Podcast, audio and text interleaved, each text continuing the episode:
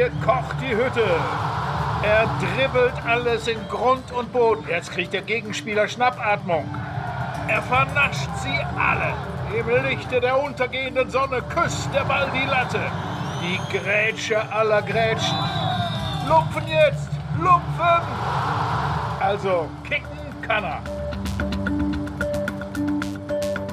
Ja, Lupfen jetzt, Lupfen, das ist ein berühmter Satz aus der Dortmunder Vereinsgeschichte und äh, damit herzlich willkommen zu einer neuen Folge von Kicken Kanner. Warum erwähne ich Dortmund? Denn darum wird es heute auch gehen in unserer neuen Folge hier in unserem Podcast. Mein Name ist Fabian Scheler, schön, dass Sie dabei sind. Ich bin Sportredakteur bei Zeit Online und ich bin auch Nachrichtenpodcast-Host bei Was Jetzt, dem Nachrichtenpodcast von Zeit Online.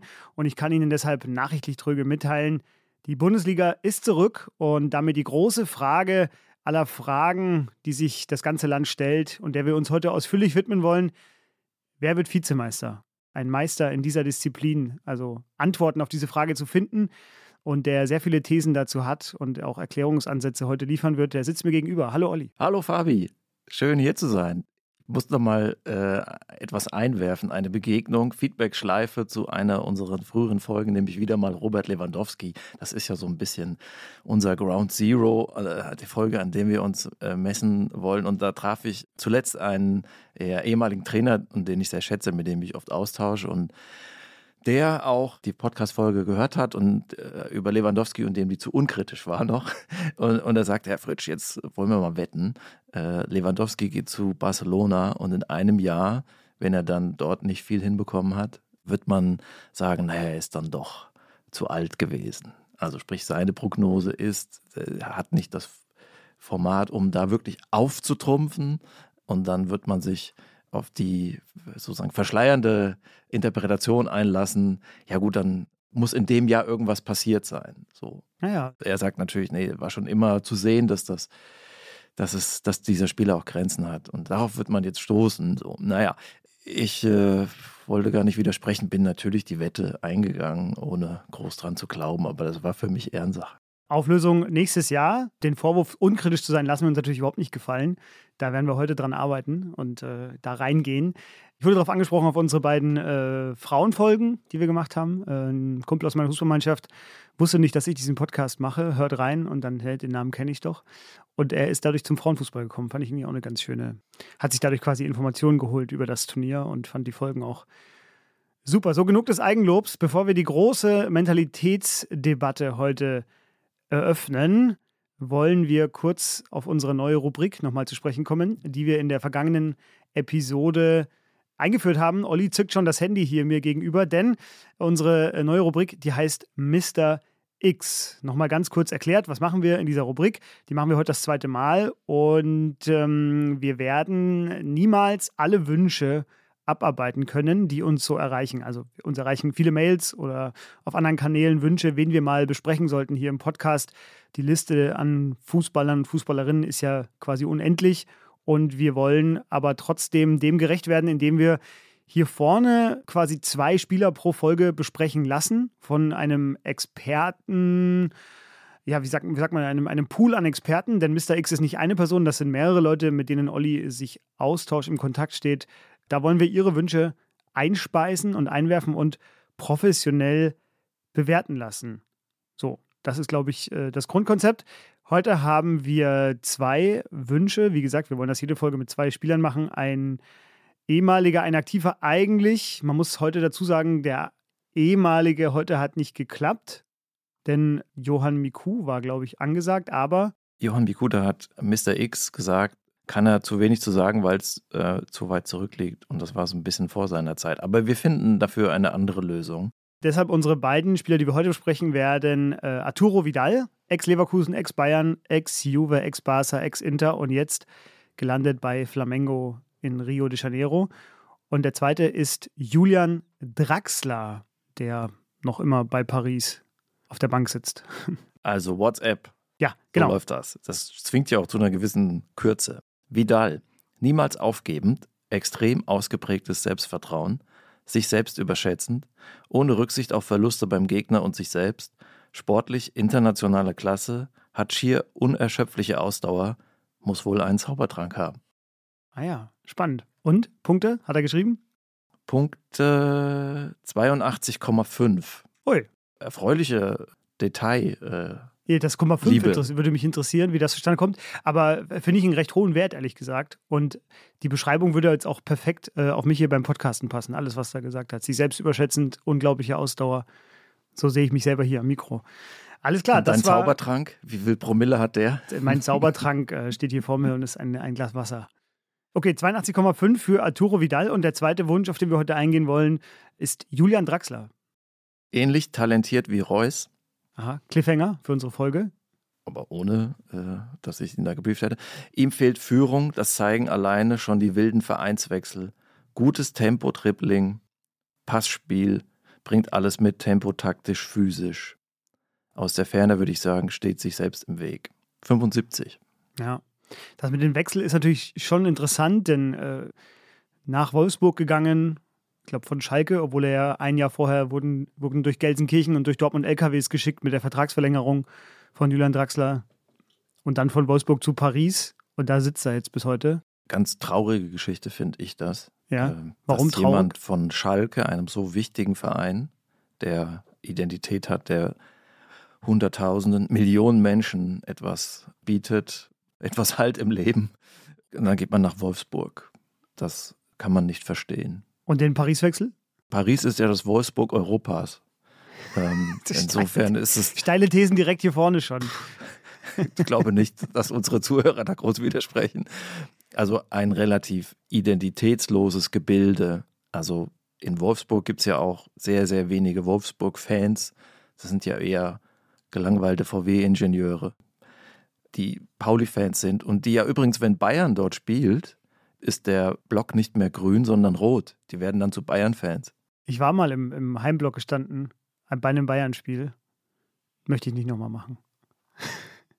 Aber Tja. Mit, Kumpel von mir, äh, mit dem Kumpel von mir, großer Bayern-Fan, waren wir da. Das war ein Pokalspiel und äh, das war auch gar kein Problem, an Karten zu kommen für den Heimblock, komischerweise. Irgendwie ganz seltsame Geschichte damals gewesen. Naja. Also Draxler fehlt das Navi auf dem Platz und bei den Vereinswechseln. Und es hat ihm auch keiner die Spur eingestellt. Aber er ist ein wunderbarer Fußballer ja. von seiner Anlage. Ja, ja. Genau, Julian Draxler, über den soll es hier heute nicht ausführlich gehen, aber äh, Mr. X, Sie haben die Wertung gehört und unsere kleine Einschätzung noch.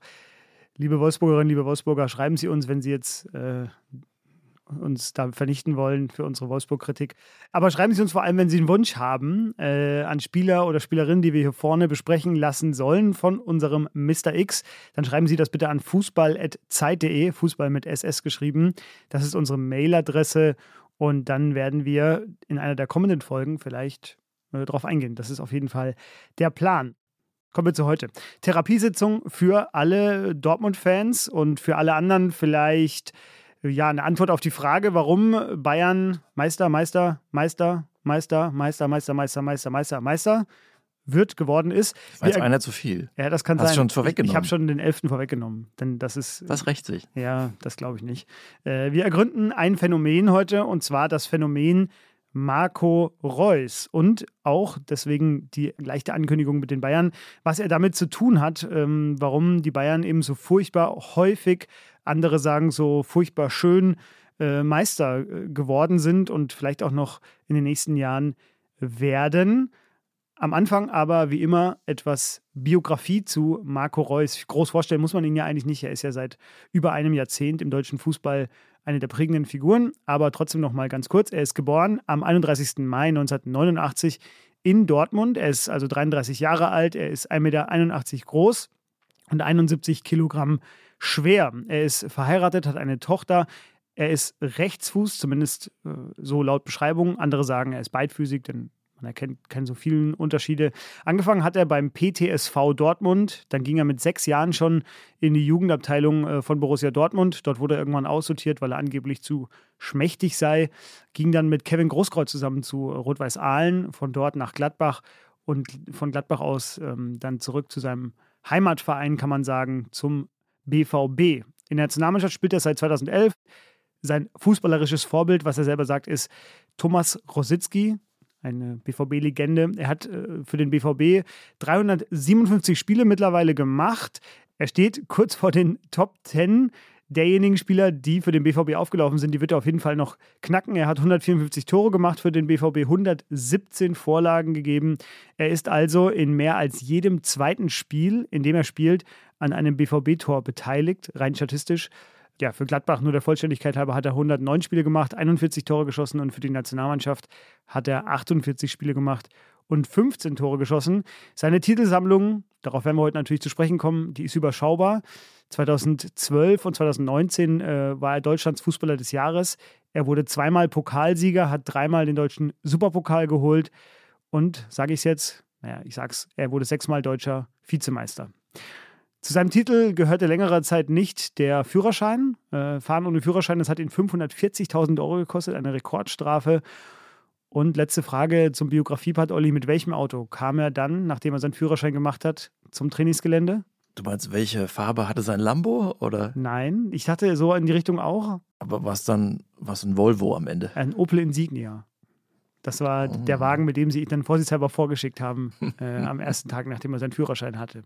Also, das ist Marco Reus, über den wollen wir heute reden. Wie immer haben wir am Anfang eine Szene, die ja symptomatisch für das steht, was Marco Reus ausmacht. Die wird uns Olli jetzt schildern.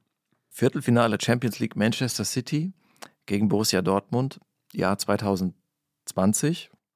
Hinspiel 1 zu 0 äh, für Manchester. Dortmund greift an, Haaland wird angespielt, so 30 Meter vom Tor, Erling Haaland, und spielt ihn so grob auf den startenden Reus. Also Haaland spielt ja jetzt nicht super feine Pässe, aber die Richtung hat gestimmt. Ähm, und eigentlich dachte man, okay, den kann man kaum verwerten, aber Reus hat ihn mit seinem schwächeren linken Fuß, sozusagen Volley, mitgenommen in seinen Lauf, musste dann noch äh, einen zweiten korrigierenden Kontakt einlegen und zwar mit der rechten Hacke, an dem man das, den Unterschenkel so anwinkelt. Und im dritten Kontakt kommt er dann zum Torschuss. Ederson, der Keeper, ist noch so leicht mit der Hand dran, aber kann das nicht mehr verhindern. Und in der Szene steckt die ganze überragende Klasse des Talents Marco Reus. Also wie er dort sofort Ziel, Tor anpeilt, einen sehr schwer zu verarbeitenden Ball mitnimmt, dann eben mit zwei Kontakten und dann äh, Kopf hoch abschließt, dabei durch ja auch zwei Verteidiger hindurch stößt mit Tempo. So Tore sieht man selten. Auch auf dem Level, auch sozusagen von deutschen Fußballern. Und Deutschland ist ja gesegnet mit talentierten Fußballern. Das war ein überragendes Tor verdutzte, hinterherlaufende Verteidiger von Manchester City. Eins der Tore, wo man. Die, die muss man sagen, gar nicht so viel falsch gemacht haben in der ja. Szene. Das ist ja manchmal so, dass man dann immer einen Schuldigen sucht, aber in dem Fall kann ich gar nicht, das gar nicht, würde ich nie auf die Verteidiger gucken. Natürlich ist es immer zu verteidigen, so wenn man, wenn man, wenn man kleinlich sein will, aber hier steht ganz klar die Exzellenz dieses Fußballers im Vordergrund in dieser Szene. Hm. Eins der Tore, wo man, glaube ich, als Dortmund-Fan zumindest, also ich habe in meinem Bekanntenkreis sehr viele Dortmund-Fans, eins der Tore, wo man immer wieder das Gefühl hat, da sehen die Dortmund-Fans, was ihre Mannschaft drauf hat, so gegen einen der größten Gegner im europäischen Fußball sozusagen so ein Tor zu schießen, mit so einem Tempo auch zu kommen, es sind ganz wenige Kontakte und der Ball ist drin. Ja, und dann sieht man halt eben auch die anderen Spiele, ein 3-1 gegen Hertha in der Bundesliga und man fragt sich, ist das die gleiche Mannschaft, die vor ein paar Wochen noch Manchester City geschlagen hat? Und deshalb, Olli, deine These noch, bevor wir die ausführlich diskutieren wollen? Über Marco Reus? Ja. Da wäre was drin gewesen in dieser Karriere. Ja, ja, das ist so. Das ist so. Genau darüber wollen wir heute reden. Über Marco Reus, einen der talentiertesten deutschen Fußballer, aber. So, dieses Aber ist der zweite Teil unserer Folge. Im ersten Part wollen wir erstmal darüber sprechen, was macht Marco Reus besonders? Was kann er? Was sind seine, was sind seine Stärken? Was zeichnet ihn aus? Du hast ja gerade schon ein bisschen was angeschnitten in deiner Erzählung über die Szene, die du gerade beschrieben hast. Ich wollte nur kurz so als Stichwort einwerfen. Er hat sich eingeführt in die Bundesliga in Gladbach mit seinem ersten Bundesligator. Das war ein Sololauf über so 55, 60 Meter. Muss man dazu sagen, die Mainzer Verteidiger haben ihn freundlich begleitet. Aber nichtsdestotrotz war es ein, äh, ein Tor, wo man dachte, okay, es ist nicht ein Maradona-mäßiges Tor wie bei der WM 86, aber es ist auf jeden Fall ein Sololauf gewesen über, über 55 Meter und das als junger Spieler in der Bundesliga, das muss man ja auch erstmal sich trauen. Also, Olli, leg los. Marco Reus. Ich habe hier fünf Punkte, Mhm. woran man das erzählen kann. Ja. Wahrscheinlich gibt es noch mehr, Ja. aber auf die würde ich mich mal beschränken. Der erste wäre sein erster Kontakt. Die Ballmitnahme, auch in engen Situationen, äh, in gefährlichen Zonen, wo, wo der Gegnerdruck hoch ist, im Strafraum sozusagen.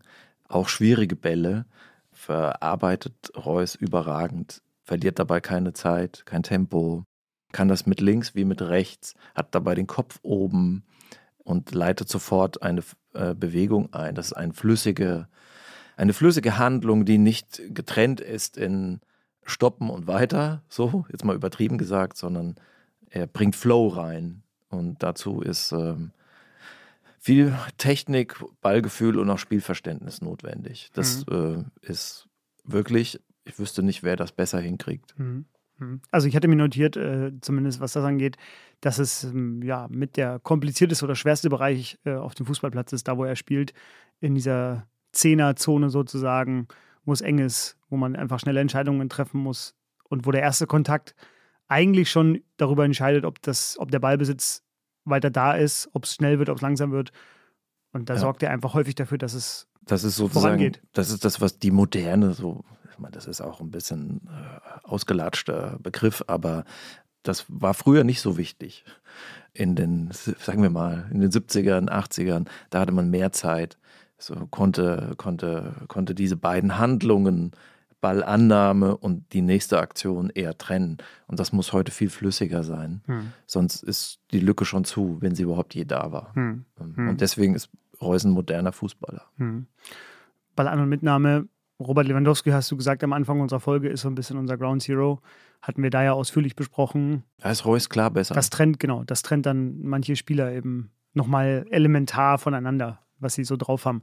Dein zweiter Punkt, du hast gesagt fünf Punkte. Sein Antritt, also die ersten drei, vier Schritte, wie leichtfüßig er dort auf Tempo kommt, auch mit Tippelschritten, das äh, ist äh, auch sehr auffällig und ist seine große Stärke. Er ist jetzt 33, das nimmt natürlich etwas ab und mit jeder Verletzung wird das vielleicht ein bisschen weniger oder er braucht länger, einen längeren Anlauf, um dort wieder hinzukommen. Aber super, super Antritt. Gepaart dann natürlich mit Ball ist das genau das, was ein Fußballtrainer sich wünscht und was Fußballfans lieben. Sadio Mané oder Marco Reus im Antritt? Ich glaube, man hilft vielleicht noch einen Tick schneller. So, aber, aber Reus hat dann noch den feineren Fuß. So, das ist die Kombi, dann, die es ausmacht. Aber in, in, wahrscheinlich lässt sich das in Speeddaten nicht belegen. Also, dass da Reus die Nummer eins ist, so, da ist, hat dann Manet vielleicht einfach noch einen Stundenkilometer mehr. Sage ich natürlich nicht äh, ohne Zufall, sondern hören Sie unsere letzte Folge über Sadio Mané, da wissen Sie alles über den auch. So, also Ball an und Mitnahme, Antritt. Drittens, daraus ergeben Dribbling. Mhm. Du hast ja schon äh, das Tor erwähnt. Also er kann einfach Gegner nass machen. Das sieht man heute nicht mehr so häufig wie früher. Reus spielt ja auch schon lange. Wir haben ihn jetzt vor Augen, was ich, über ein Jahrzehnt. Damals war natürlich die Abwehrreihe noch etwas schwächer und er war jünger. Deswegen kommt das heute nicht mehr ganz so zum Tragen. Dribbling ist schon doch eher was, sozusagen ein Vorzug der Jugend. Das stimmt, ja. Ich musste auch so ein bisschen, dann, weil es gibt natürlich äh, viele alte Aufnahmen von ihm mit, mit Mario Götze, mit dem er zusammen bei Dortmund gespielt hat, Anfang des Jahrzehnts, des vergangenen Jahrzehnts. Bei Mario Götze war das ja am Anfang auch so eine, so eine Erscheinung fast schon, wie er über den Platz gedribbelt ist, mit welchem Tempo und mit, welchem, mit welcher Ballgewandtheit sozusagen. Und das sehen wir jetzt vielleicht wieder. Er ist ja wieder zurück in der Bundesliga. Aber auch bei Marco Reus ist mir das genauso aufgefallen, dass das einfach so eine enorme Trippelstärke, die sich jetzt nicht nur durch Schnelligkeit ausgezeichnet hat, sondern eben auch durch, äh, auch eben durch diese Ballsicherheit. Das ist ja, manche sind halt einfach nur schnell und sind deswegen allein gut am Ball. Aber bei ihm ist es beides so. Ja, wir wollen ja unser Pulver vielleicht nicht verschießen über Mario Götze, aber Reus ist sozusagen der offensivere Spieler als Götze, Hm. weil er doch mehr Wucht und Tempo hat. Hm. Götze hat dafür andere Feinheiten, aber der Vergleich liegt nahe bei den beiden. Vielleicht machen wir nochmal eine Folge über Mario Götze, wer weiß. Können wir das nochmal ausführlich besprechen. Dein vierter Punkt. Also ich habe mir auch noch ein, zwei Sachen notiert, aber mach du erstmal gern fertig. Der vierte Punkt ist der Schuss, Ja. Rechts wie links. Die Schusstechnik ist äh, erstklassig, ist gar kein Ausdruck. Also ich weiß nicht, welcher deutsche Fußballer besser schießen kann, auch aus dem Lauf. Meinetwegen auch ruhende Bälle.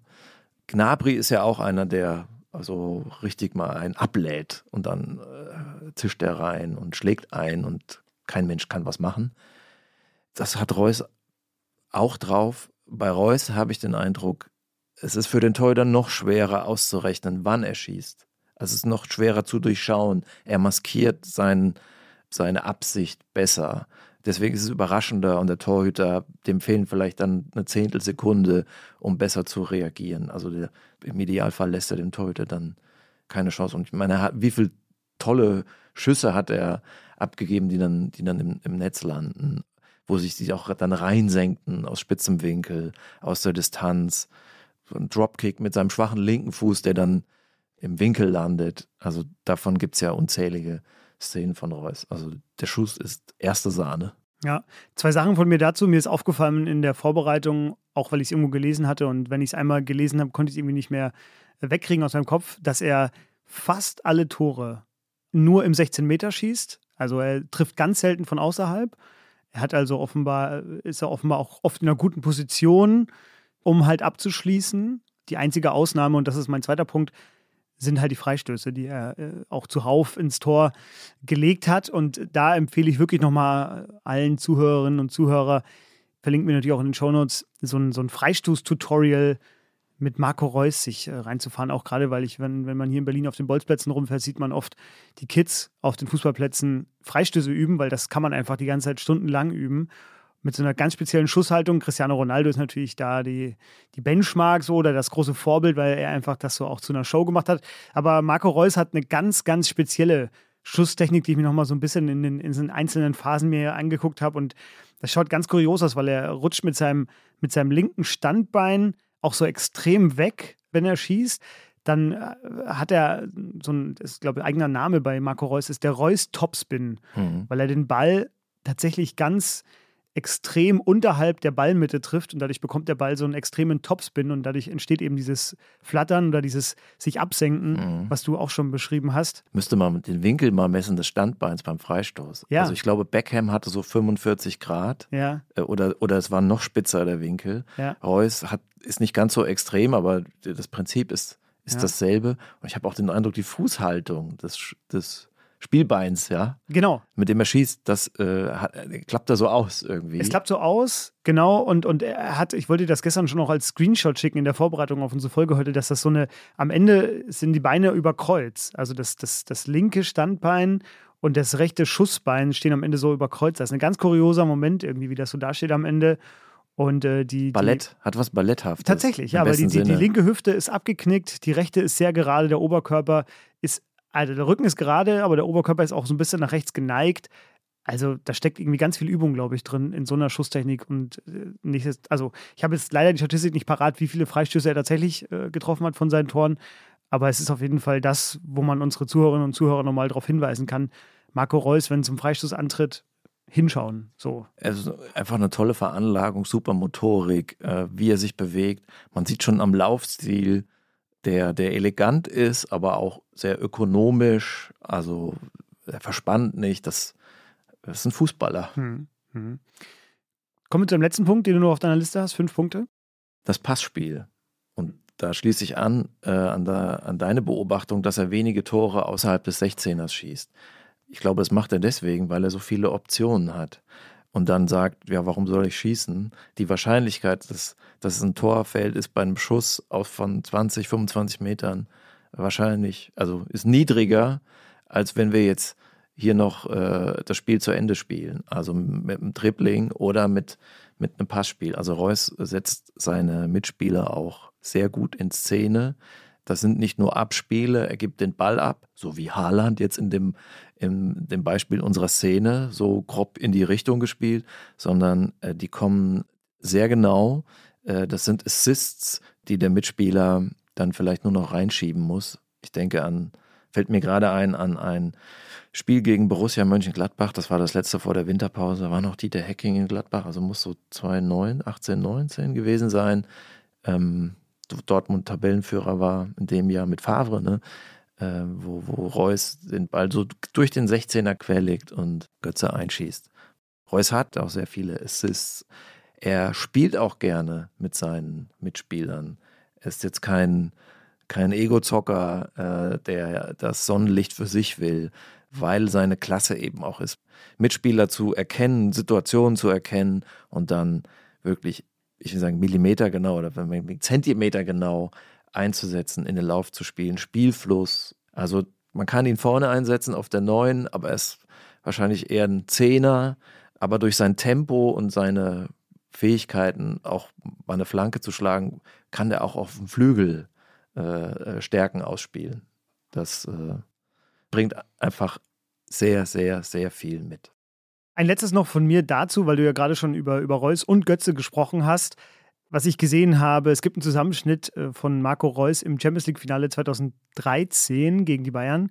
Und was mir da aufgefallen ist, dass er eigentlich im Fußball von Jürgen Klopp, der ja damals alle begeistert hat, sage ich jetzt ganz neutral, vereinsübergreifend, weil es einfach so, wie sagt Jürgen Klopp, Heavy Metal Fußball war, der schnell war, der begeisternd war, der Leute mitgerissen hat. Dortmund ja auch zwei Meisterschaften beschert hat.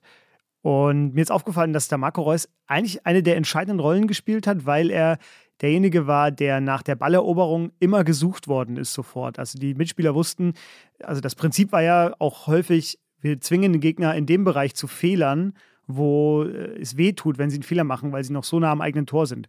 Und da steht natürlich Marco Reus dann häufig in der Nähe. Mhm. Und er hat dann den Ball bekommen und hat dann ganz oft und ganz schnell das Spiel sozusagen beschleunigt durch diese fünf Faktoren, die du gerade schon erwähnt hast. Also Antritt, Dribbling, Passgenauigkeit, Schuss, Ballannahme, das sind ja alles die Faktoren, die da entscheidend sind, damit das Spiel eben dann da schnell wird und äh, nach vorne geht. Den verlinke ich natürlich auch diesen, diesen Ausschnitt. Das sind einfach so sieben Minuten nur Marco Reus Szenen aus dem Finale, wo man auch sieht, dass er die erste gelbe Karte für äh, Dante verursacht. Also Dante fault ihn, weil er zu schnell ist für Dante. Und dann gibt es ja diese Szene, wo Dante im, im Strafraum ihn quasi in den Bauch tritt, aber nicht gelb-rot sieht, wo ja manche sagen, hätte man schon machen können. Und das ist dann der Dortmunder Ausgleich, das 1-1, das zwischenzeitliche. Also auch da hat man Marco Reus Extraklasse gesehen, dass er dieses Finale entscheidend mitgeprägt hat. Der Schiri war Rizzoli, ne? Das kann sein. Haben wir in der Zeit zweimal im Finale gesehen. WM-Finale 2014. Stimmt. Und Champions League 2013. Also man gibt im Finale äh, keine rote oder gelb-rote Karte. War offenbar seine Linie. So ist das. Ja. In Italiens Schiedsrichterei. Ja, ja. Wir wollen aber nicht über Schiedsrichter reden, sondern wir wollen uns hier noch ein bisschen damit beschäftigen im ersten Part. Na, wir haben es jetzt schon so ein bisschen ausgeführt. Spieler, die unfassbar talentiert sind, deutsche Fußballspieler, die unfassbar talentiert sind. Und du hast mir als Hausaufgabe vor unserem Podcast heute gegeben, äh, rauszufinden, welche fallen dir ein, die mehr Talent hatten als Marco Reus. Dann hol mal dein Heft raus. Ja, Heft liegt hier. Ich äh, kann gerne ein paar Namen nennen, du kannst aber auch gerne anfangen. Also ich fange einfach mal an. Ganz kurz, nur mal, um das nochmal klarzustellen. Wir ja. reden hier von der äh, Veranlagung, von dem Talent, also das, was ein Spieler mitbringt. Wir kommen ja noch zum zweiten Teil, da reden wir auch anders über Reus. Es geht jetzt erstmal nur darum, das Setting. Genau, das Setting. Also jetzt bin ich gespannt. Ich weiß, wo du mir nicht widersprechen wirst, deswegen fange ich damit an, äh, ist Philipp Lahm. Ja, der steht bei mir auch an erster Stelle. Ja, das dachte ich mir. Wollen wir das ein bisschen ausführen? Vielleicht ganz kurz. Ja, genau. Ich, Warum hast du ihn genannt? Naja, Philipp Lahm hatte alles, was es gebraucht hat für einen guten Fußballer. Er hat im defensiven Mittelfeld gespielt. Ich habe in einem Text mal gelesen, die Bälle mit den Füßen gefangen. Das war dein Text, oder? ähm, naja, Philipp Lahm, was soll ich sagen? Also finde ich einen der, der herausragendsten Fußballer, die Deutschland hatte. Ballsicher, äh, ganz abgeklärt, ganz souverän, ganz ruhig. Mir fallen noch nicht mal richtig viele Schwächen ein ich glaube, du weißt das besser als ich. Hat er mal eine gelb-rote Karte und eine rote Karte gesehen in seiner nee, Karriere? Nee, er hat höchste, das alles spielerisch gelöst. Das höchste war drei pro Saison. Als genau. Verteidiger. Als Verteidiger. Gelbe Karten, gelbe ja. Karten. Also so unglaublich ja. gutes Stellungsspiel, Passspiel, souveräne Ausstrahlung. Wir könnten eine eigene Folge machen. Ja. Was, was ich noch, eins möchte ich noch ergänzen. Also Philipp Lahm ist für mich der Spieler, der defensiv wie offensiv alles ausbalanciert. Das ist, glaube ich, die Nummer eins. Also ich kenne keinen Fußballer, der, der beides so bis zum Ausschlag ausgebildet hat. Also als Verteidiger, als stürmender Verteidiger in Stuttgart bei Bayern am Anfang und dann aber als defensiver äh, Verteidiger, an dem man nicht vorbeikam, auch kopfballstark. Also das, was wir unter Balance Powercard. rubrizieren in Ja. der Powercard. Da reicht die 100 nicht für Philipp Lahm. Da müsste man 105 oder 110, so wie das Abi mit 0,7. So, das geht eigentlich nicht besser. Also schon mal Glück gehabt, Hausaufgabe, zumindest den ersten Teil schon mal richtig Es erfüllt. gibt schon mal ein Häkchen. Genau. Äh, der zweite wird dich jetzt weniger überraschen, weil wir hatten ihn hier schon im Podcast. Wäre bei mir Toni Kroos. Glaube ich, gibt es jetzt nicht viel noch dazu hinzuzufügen. Hören Sie die Folge. Der Meister der Präzision. Genau, genau. Dann bin ich gespannt, was Hab du ich sagst. auch, hab ja, ich hast du auch, dachte ich mir, genau. Dann bin ich gespannt, was du sagst. Äh, Thomas Müller. Hätte ich jetzt nicht.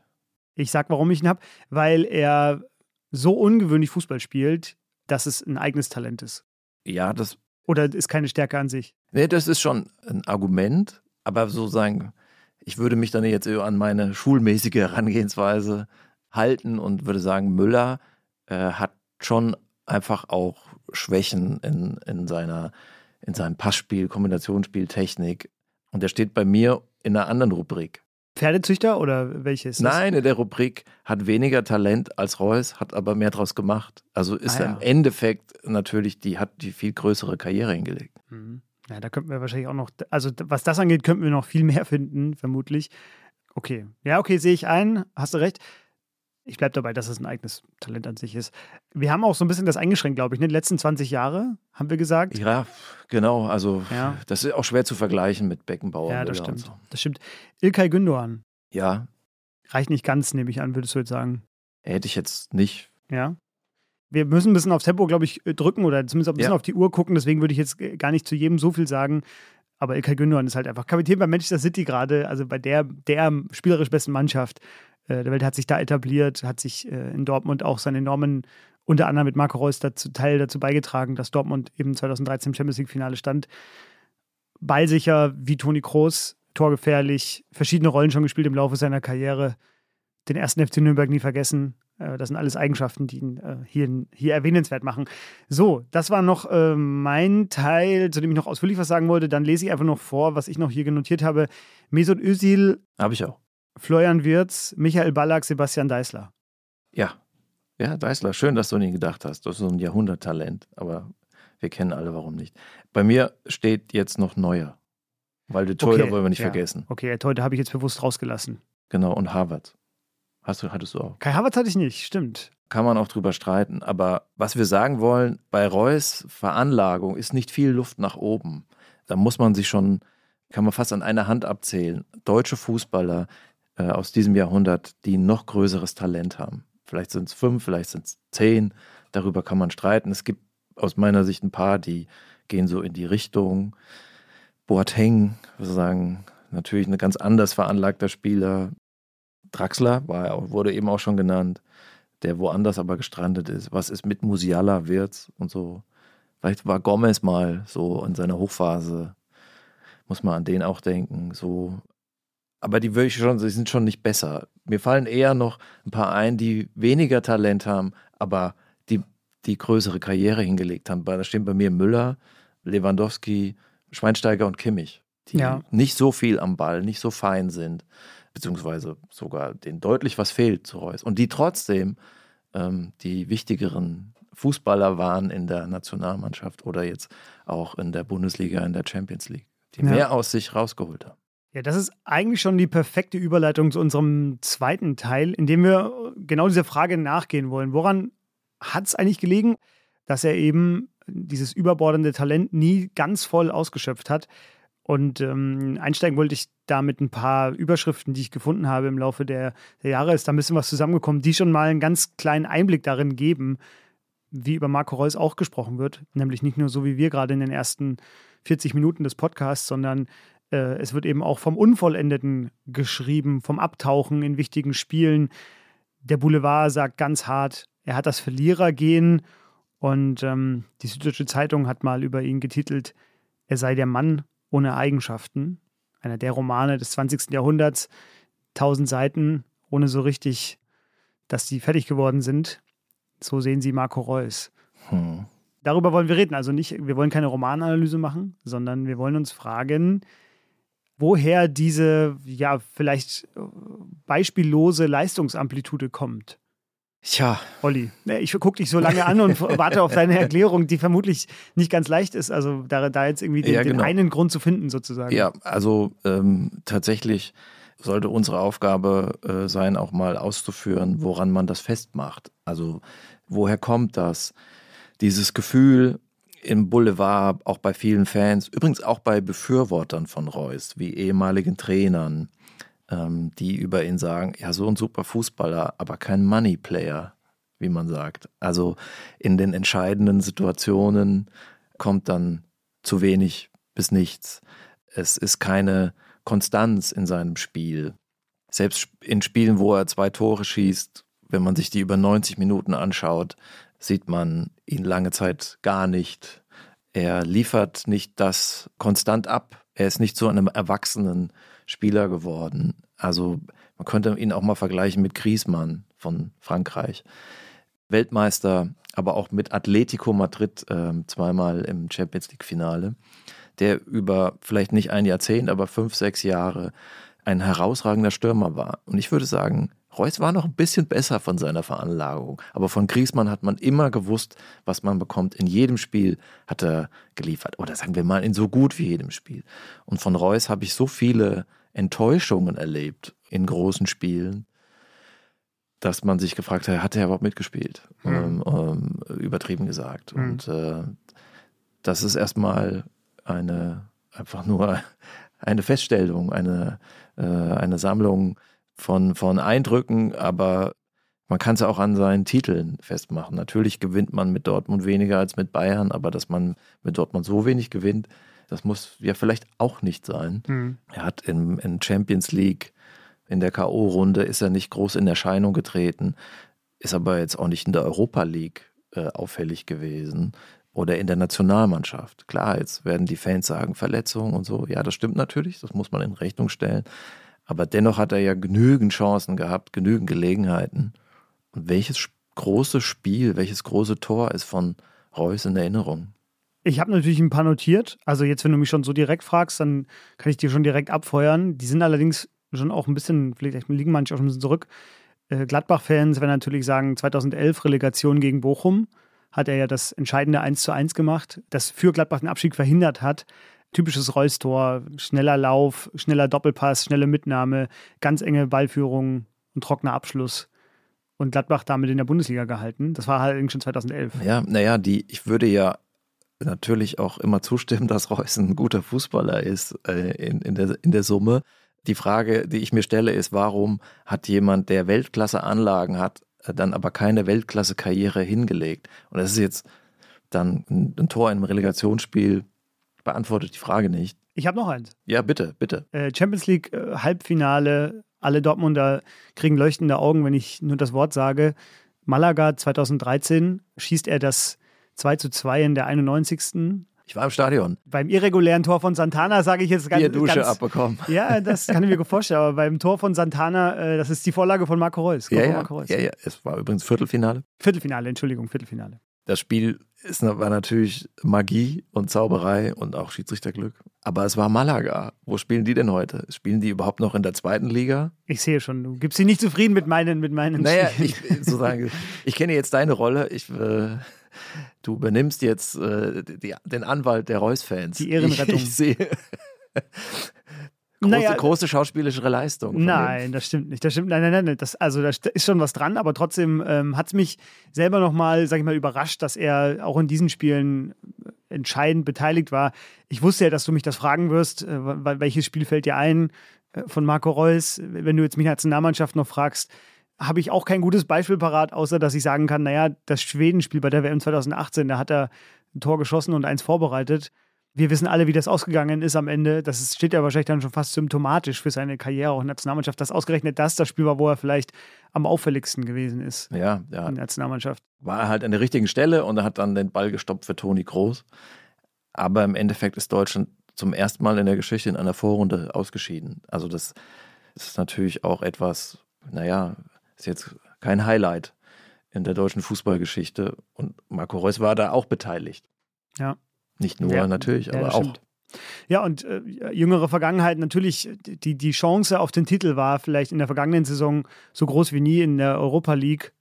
sind sie ja gegen die Glasgow Rangers letztlich ausgeschieden mit dem vielleicht schlechtesten Spiel der jüngeren Dortmunder Vereinsgeschichte, dem 2 zu 4 zu Hause, äh, wo, wo er auch eine Chance hat auf ein Tor, ähm, damit es vielleicht nicht in diese falsche Richtung geht, in die es dann letztlich gegangen ist.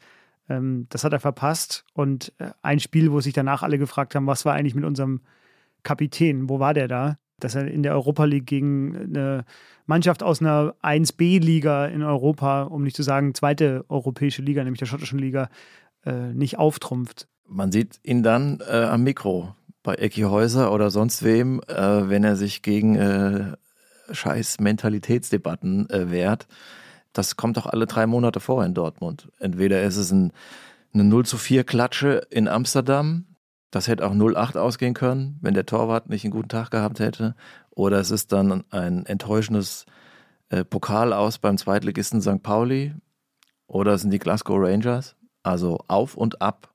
Das ist doch der Dortmunder Weg, seitdem Klopp weg ist. Oder mhm. vielleicht sogar schon noch in den letzten Klopp-Jahren eben auch. Ja, ja, ja da ging es dann auch schon äh, bergab. Ich habe ja mal auf Twitter äh, äh, gefragt, welches gro große Spiel hat Marco Reus für Dortmund äh, gezeigt?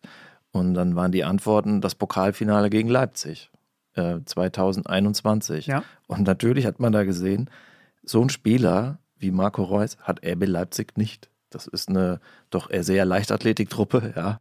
Jetzt mit einem Kunku und so wird es ein bisschen besser, aber Reus hat viel, viel mehr am Ball drauf als RB Leipzig. Ja. Und übrigens auch als äh, die Offensive von Manchester City in dem Spiel. So jemand hatten die nicht. Ja. Okay, können wir uns ja darauf einigen. Dann ist das das größte Spiel von Marco Reus, das Pokalfinale gegen RB Leipzig. Ja. Hat für ihn, glaube ich, auch eine besondere Bedeutung, weil er Champions League-Finale 2013 verloren hat und dann dreimal ja. Pokalfinale in Folge mit Dortmund verloren hat. Äh, 2014, 2015, 2016. Gegen Wolfsburg 2015 hat er selber das 2-0 auf dem Fuß, verpasst das und dann verlieren sie ja gegen Wolfsburg. Ein Jahr später gegen die Bayern im Elfmeterschießen, letztes Spiel von Pep Guardiola.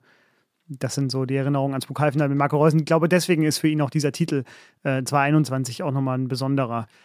Ich habe mich noch gefragt bei Marco Reus, er ist ja seit 2018 Kapitän in Dortmund und ich glaube, diese Erwartungshaltung an ihn kommt auch daher, weil er ist halt Kapitän der ja, zweitgrößten deutschen Mannschaft. International spielt Dortmund sicher in den, in den Top Ten, würde die jeder Fußballfan mit, mit Expertise, Ahnung, würde Dortmund auf jeden Fall da nennen.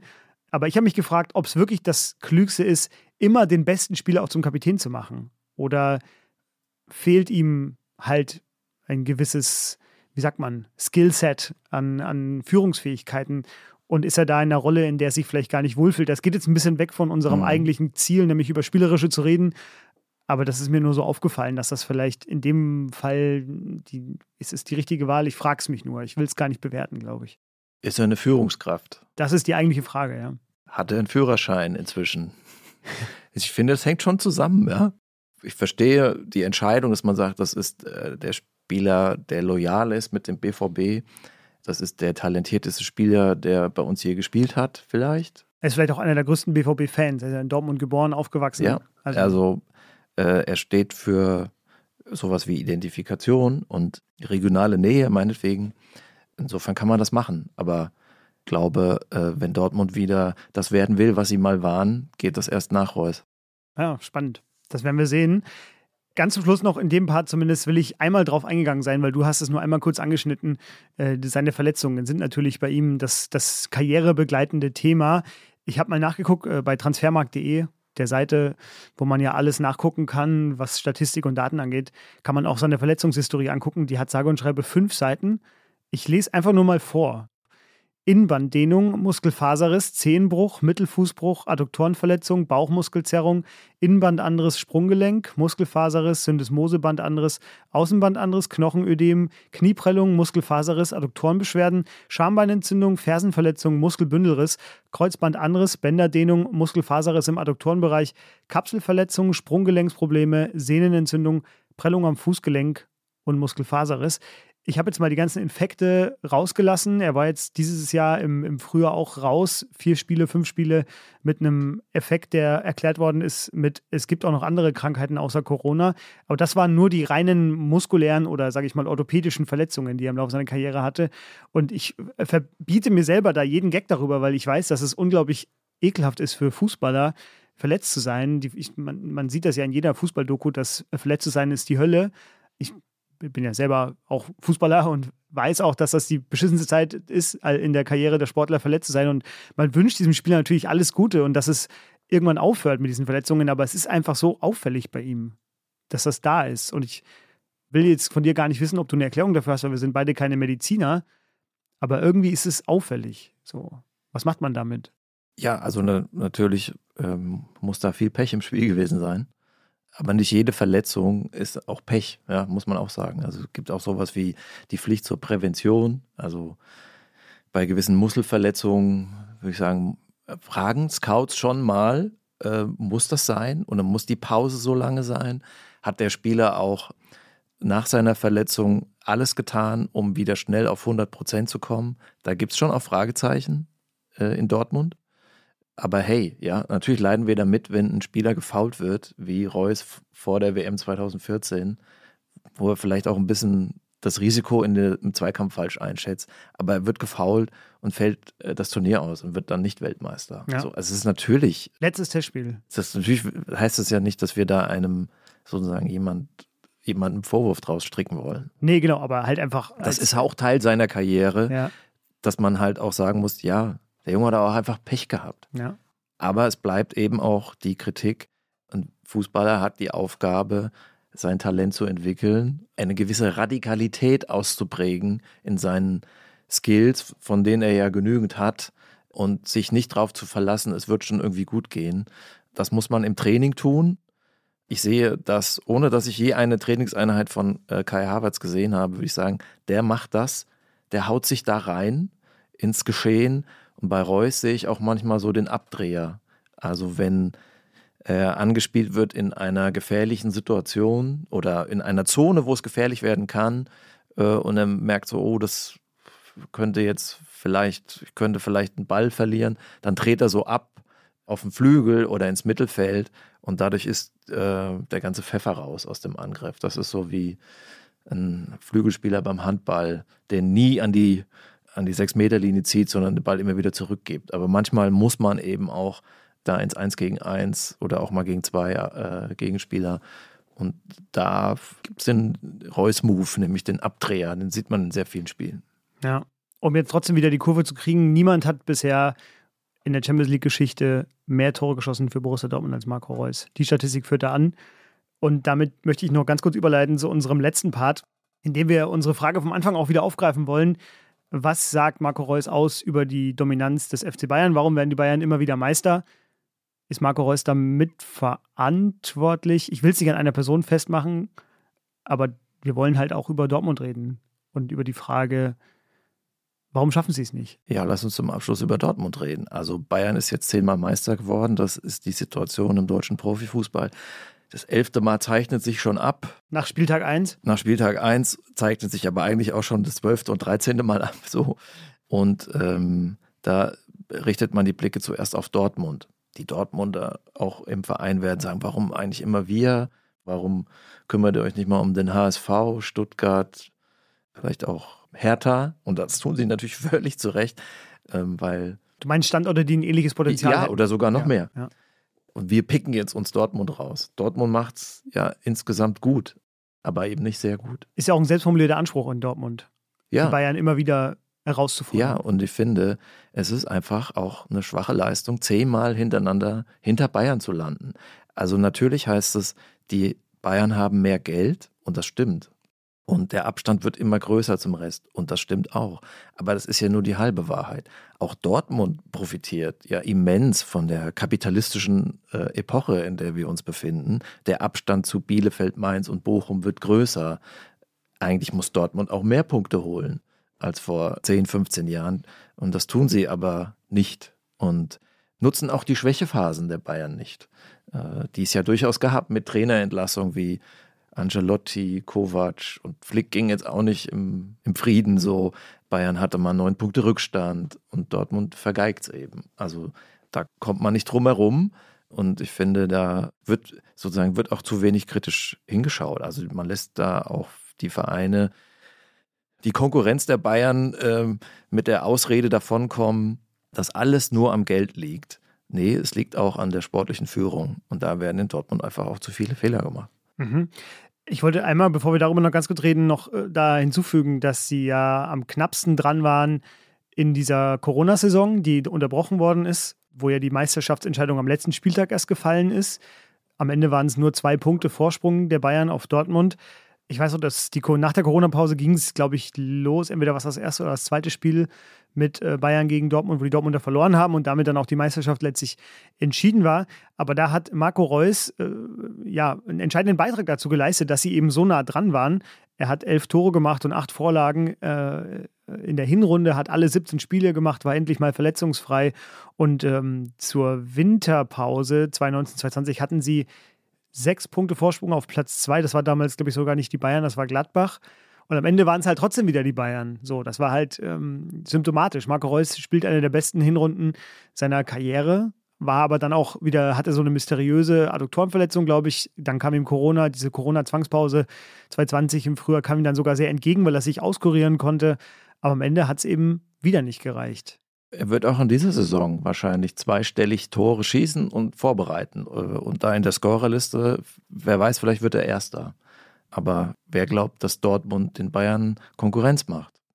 Das ist die Minderheit. Es war mal anders. Die Mannschaft unter Jürgen Klopp ja, hatte keinen Spieler wie Marco Reus. Also vielleicht Mario Götze. Aber das Talent von den Spielern war geringer. Aber die Mannschaft hat was ausgestrahlt. Natürlich mit dem Input dieses äh, überragenden Trainers, mit den Zuschauern im Rücken. Die sind auf den Platz gegangen und haben ausgestrahlt, für euch gibt es hier nichts zu holen. Die waren damals aufgepumpt mit Selbstvertrauen und, und Emotionen und Leidenschaft. Und Reus steht da für das Gegenteil. Ich wollte noch gerade hinzufügen, dass Gündoan, Shahin, Kagawa, Lewandowski, Götze, später auch noch Hummels alle gegangen sind von dieser Mannschaft und Marco Reus ja eigentlich, ich meine, er kam jetzt, er war bei den beiden Meistertiteln nicht dabei, aber er ist geblieben als einer der wenigen. Also natürlich sind Kuba ist geblieben und Piszczek ist geblieben und Schmelzer ist geblieben, aber so von der Offensivreihe war Reus der Einzige, der noch da gewesen ist die ganze Zeit. Und das wollte ich noch dich fragen, ob das irgendwie nicht doch auch, also diese Dortmunder Nische ist ja die, jetzt zumindest in den letzten fünf Jahren verstärkt, wir kaufen irgendwie junge Talente, wir haben ein gutes Auge dafür, die entwickeln sich bei uns und jetzt siehe Haaland, siehe Sancho, müssen wir die halt dann irgendwann abgeben, vorzugsweise in die Premier League, weil sie zu gut geworden sind für den Standard Dortmund. Aber in den Jahren, wo sie da sind, aktuell ist es Jude Bellingham, ähm, wo man das sieht, sind sie halt, helfen sie uns einfach, uns unter den Top 8 in Europa zu halten. Ist das nicht eine Nische, die Dortmund besetzen kann, die auch irgendwie Sinn macht aus deren Sicht? Weil Aki Watzke sagt ja, Bayern München kommt aus einem Bundesland, in dem sitzen 11 der 40 DAX-Konzerne. Andere haben Staaten in ihrem Rücken, ja, PG und Man City. So, da muss man halt immer drauf verweisen du hast ja gerade schon gesagt, es ist nicht nur das Geld, es geht auch um, um sportliche Führung, um Managementqualitäten. Aber findest du diese Nische von Dortmund nicht trotzdem irgendwie gut besetzt? Dortmund ist so die Strategie eine europäische U21. Ne? Also die Spieler kommen für zwei, drei Jahre, große, also angehende Stars, äh, die dann den Verein verlassen. Also ich weiß nicht, das ist mir zu College-Ligahaft gedacht. Ich finde, das hat Dortmund nicht nötig. Ja, der Standort München ist besser äh, als Dortmund und Hamburg und Berlin auch. Aber Dortmund hat auch etwas, was kein anderer Verein in Deutschland hat. Ich würde sogar sagen in der Welt, nämlich die gelbe Wand.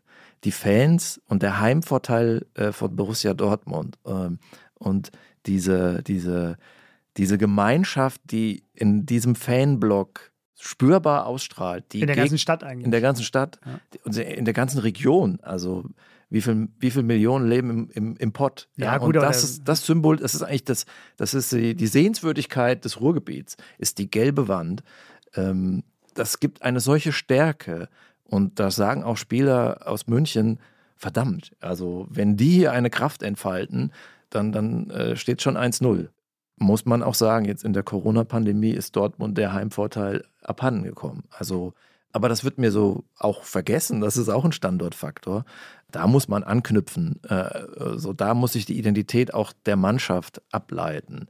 Spieler, die sich mit dem Verein identifizieren, das tut ja Marco Reus. Er ist ja nur zehn Jahre da. Als er kam, war es vielleicht so der Machtwechsel ja, von Dortmund war gerade zweimal Meister geworden, hat 5-2 im Pokalfinale gewonnen. Jetzt, jetzt kriegen sie auch noch Reus, den die Bayern damals haben wollten.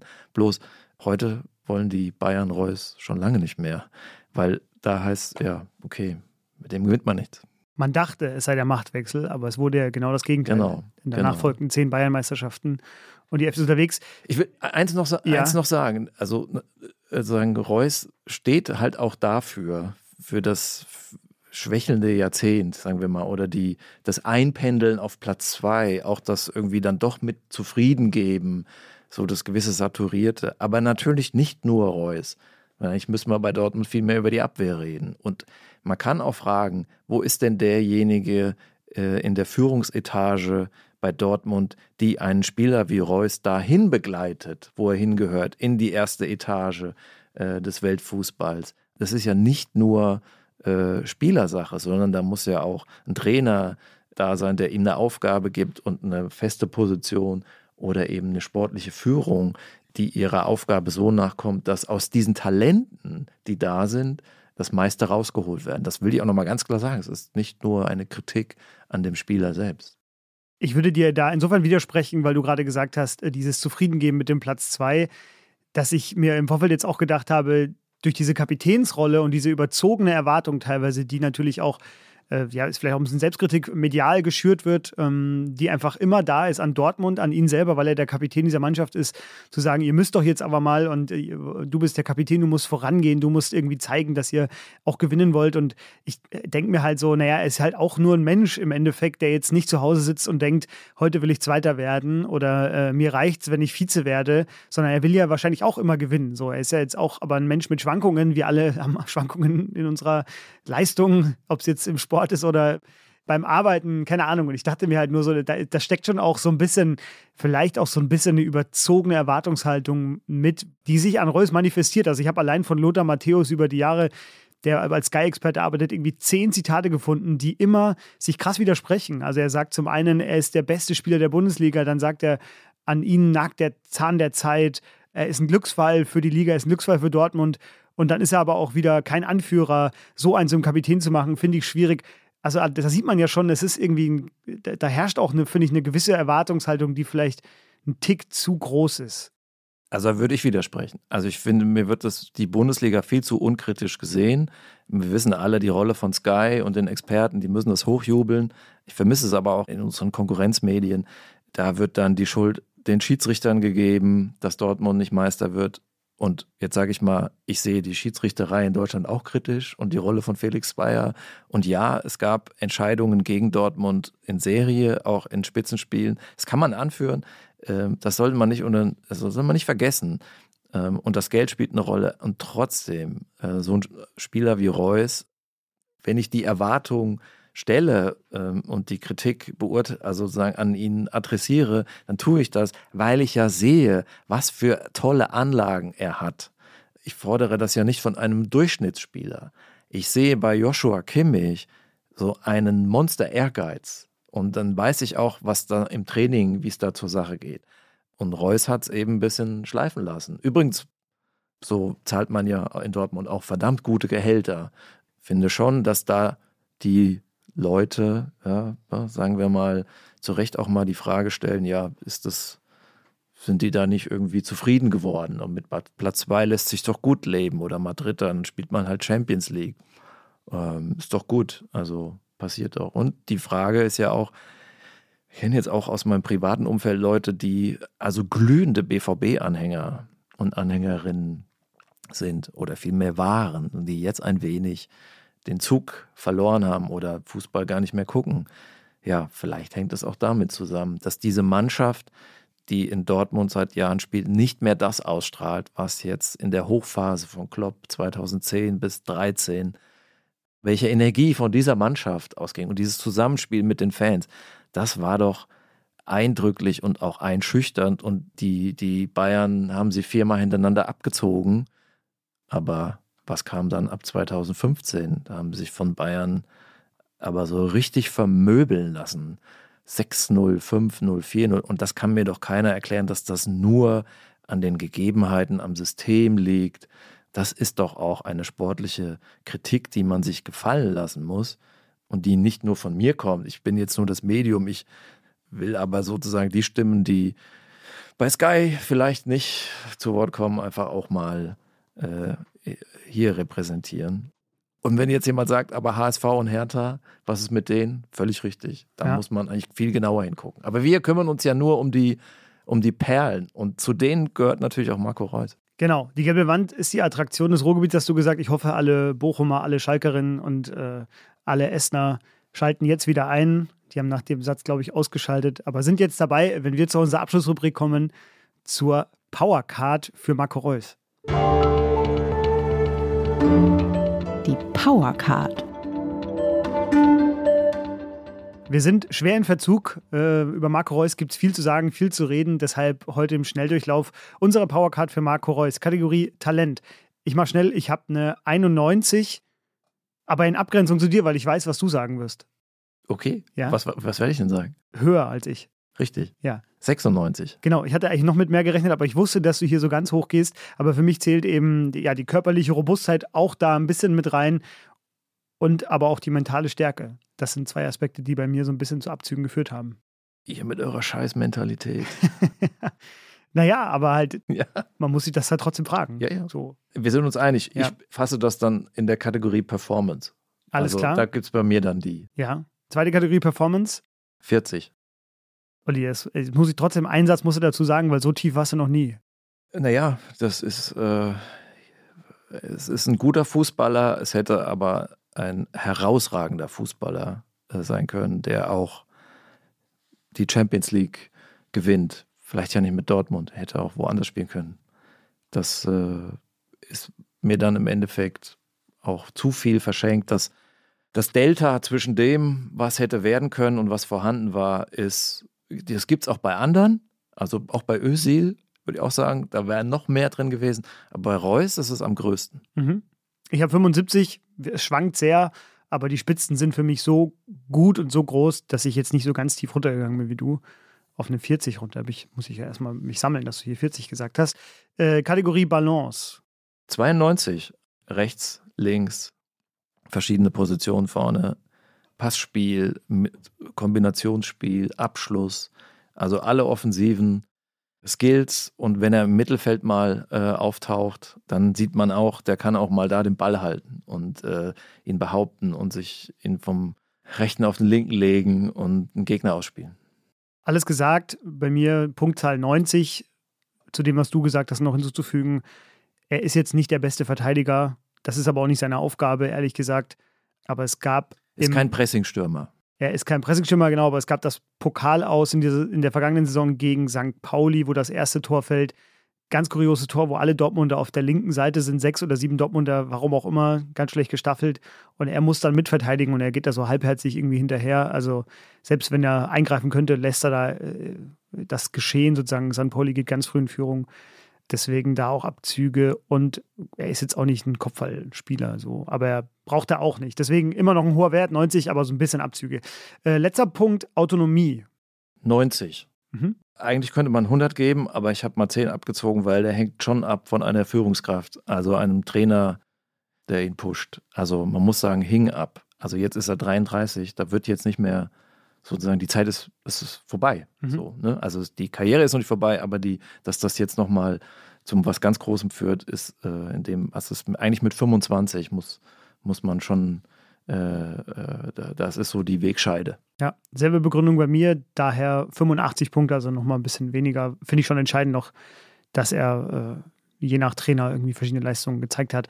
Ich komme auf eine 85, du wahrscheinlich ein bisschen niedriger.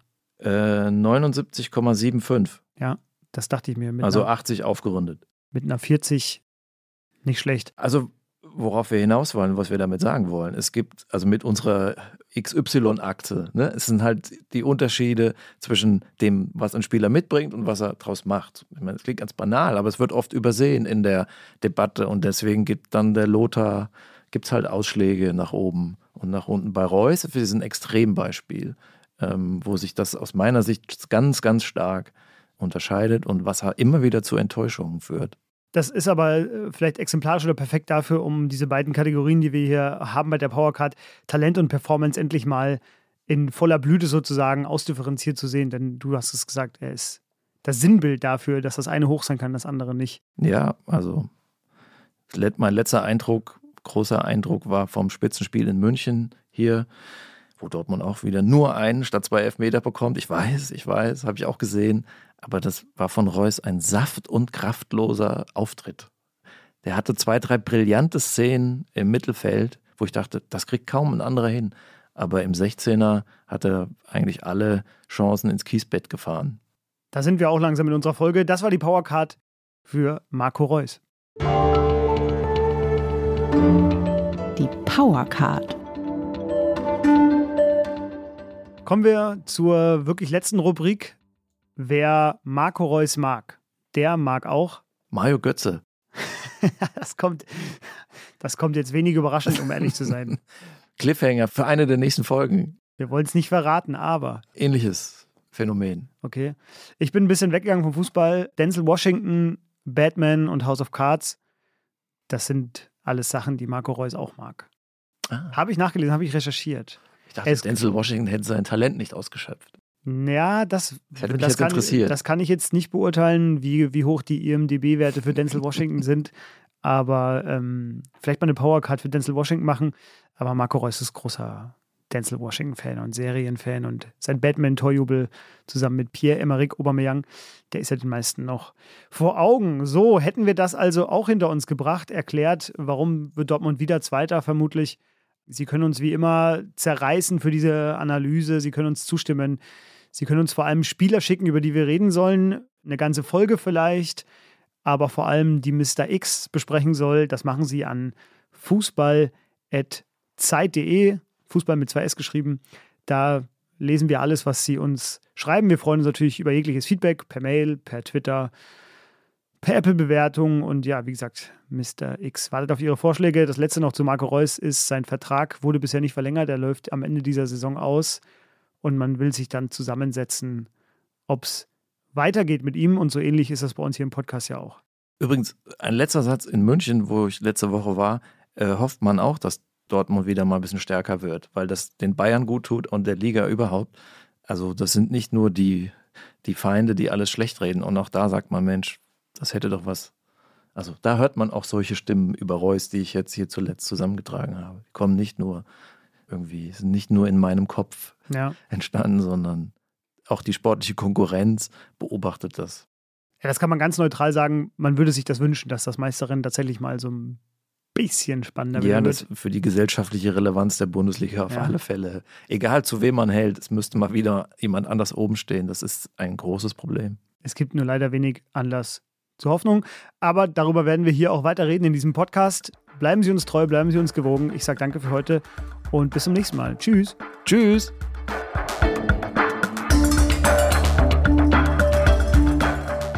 Kicken kann er. Ist ein Podcast von Zeit Online Produziert von Pool Artists.